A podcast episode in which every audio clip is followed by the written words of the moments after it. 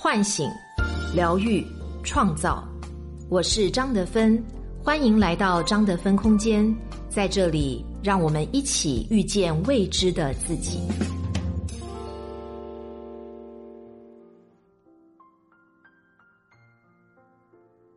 大家好，我是今天的心灵陪伴者舒璇，很高兴和你相遇在张德芬空间。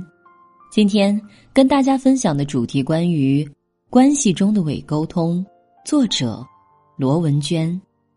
常有人跟我说：“老师，我知道夫妻沟通很重要，可每次我跟老公好好说话的时候，他就各种借口走开，我觉得好累啊。”每个人都以为克制住脾气就是在好好的沟通了，可是他们越沟通，另一半的反抗。越是强烈，这其实都是因为他们掉进了伪沟通的坑。刘敏来找我说：“老师，我真的觉得我表达的够清晰了，可是我老公根本就不听啊。”他举了个例子：“我老公喜欢晚上出去跑步，可是中医说动养阳，静养阴，晚上这是养阴的时候，偏偏要去跑步，很伤身体的。”我就一直在跟他沟通。我问。你和老公商量，结果呢？刘敏就双手一摊说：“哎，他就有他的道理，嫁给知识分子就是这个不好，道理比我还多。可是我关心他，才和他沟通的呀。”于是我问：“你真的关心他？然后他又不听，这些时候你都怎么办呢？”刘敏很无奈，我就再找时机说呗。这样的场景，大家估计都非常的熟悉。我在每个人生活中一定都体验过这种无微不至的爱，其实这样的爱一直在跳一个坑，这个坑叫“我这么爱你，你要听我的”。这个坑打着沟通的旗号，表面是沟通，其实是说服。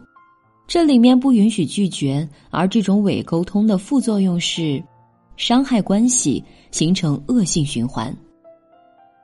一般上，关系中对方的感觉是。又来了，烦死！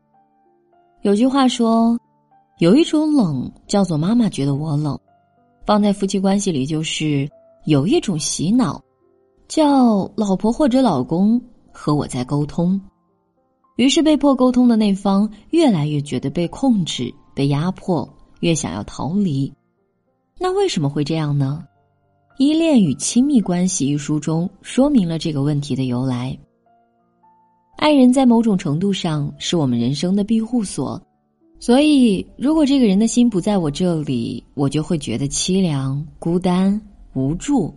这个时候，恐惧就会排山倒海而来。这种状态也被叫做原始的恐慌。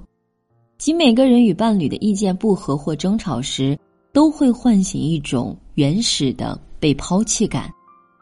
于是，当一个人被淹没在原始恐慌里时，就强烈的想要证明关系是牢固的。当然，如果你的童年没有稳定的、安全的关系，肯定会让你身上的原始恐慌点特别多，或者说，你很容易感觉到关系不稳定、不牢固。所以，当我们要保护关系时，一般都会有两个反应。第一种，控制。亲爱的。你要和我一样，你要认同我，才能证明我们的关系是安全的。第二种，远离，你走吧，我不要你了。前面说的我怎么沟通他都不听我的，就是第一种。问题是这两种模式都会用成惯性，像滚雪球一样，慢慢的请求变成了强求，商量变成了控制，变成了权力的斗争。那怎么办呢？第一步很关键，就是要认清自己无意识中的反应，看清到底什么在使沟通变质。你是经常选 A 还是选 B 呢？以下的练习可以供你参考：一，当伴侣意见和你不同时，你经常觉得 A，哎，好难过啊，我要再努力一下，找时间再说一下。B，算了。也就这样了。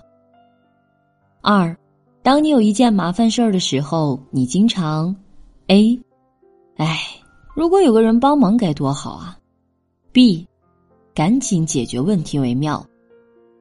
三，当你伤心难过的时候，你会选择 A，烦死了，他肯定不听，我该怎么办啊？我好烦哦。B，这事儿不对，我不能让事情这样下去。如果你倾向选 A，那么恭喜你，你可能是伪沟通的发起者。你常用各种方法来靠近对方，但问题是，对方常常让你感觉太难了，根本沟通不了，他不听。如果你倾向选 B，那么也恭喜你，你可能是伪沟通的受害人。你常被卷进各种不得不进行的沟通里，但问题是，对方常常让你感到他是不会满意我的。唉，我又让他不满意了。我做了这么多，一点用都没有。如果你 A B 不定，那么你可能是比较有弹性。第二步，确定了自己是 A 和 B 来保护关系以后，从生活表面事件中找到爱的内核。不管是跑步、吃饭、多度消费等，先停下，沟通、讲道理、摆事实，试着看到这些事情后面爱的内核。简单的说，就是从事情转成心情。内核一：你的需求是什么？被爱、被需要、被支持，还是被理解？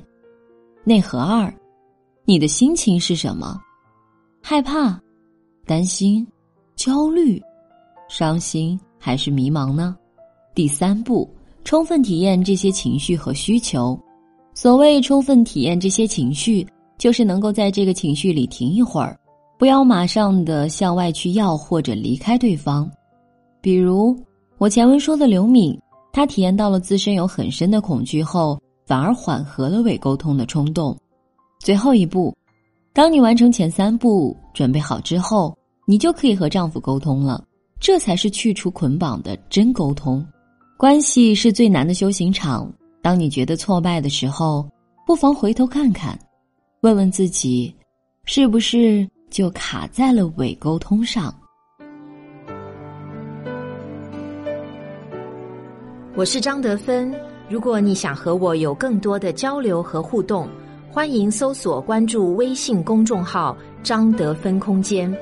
心灵之路上，我会和你一起成长。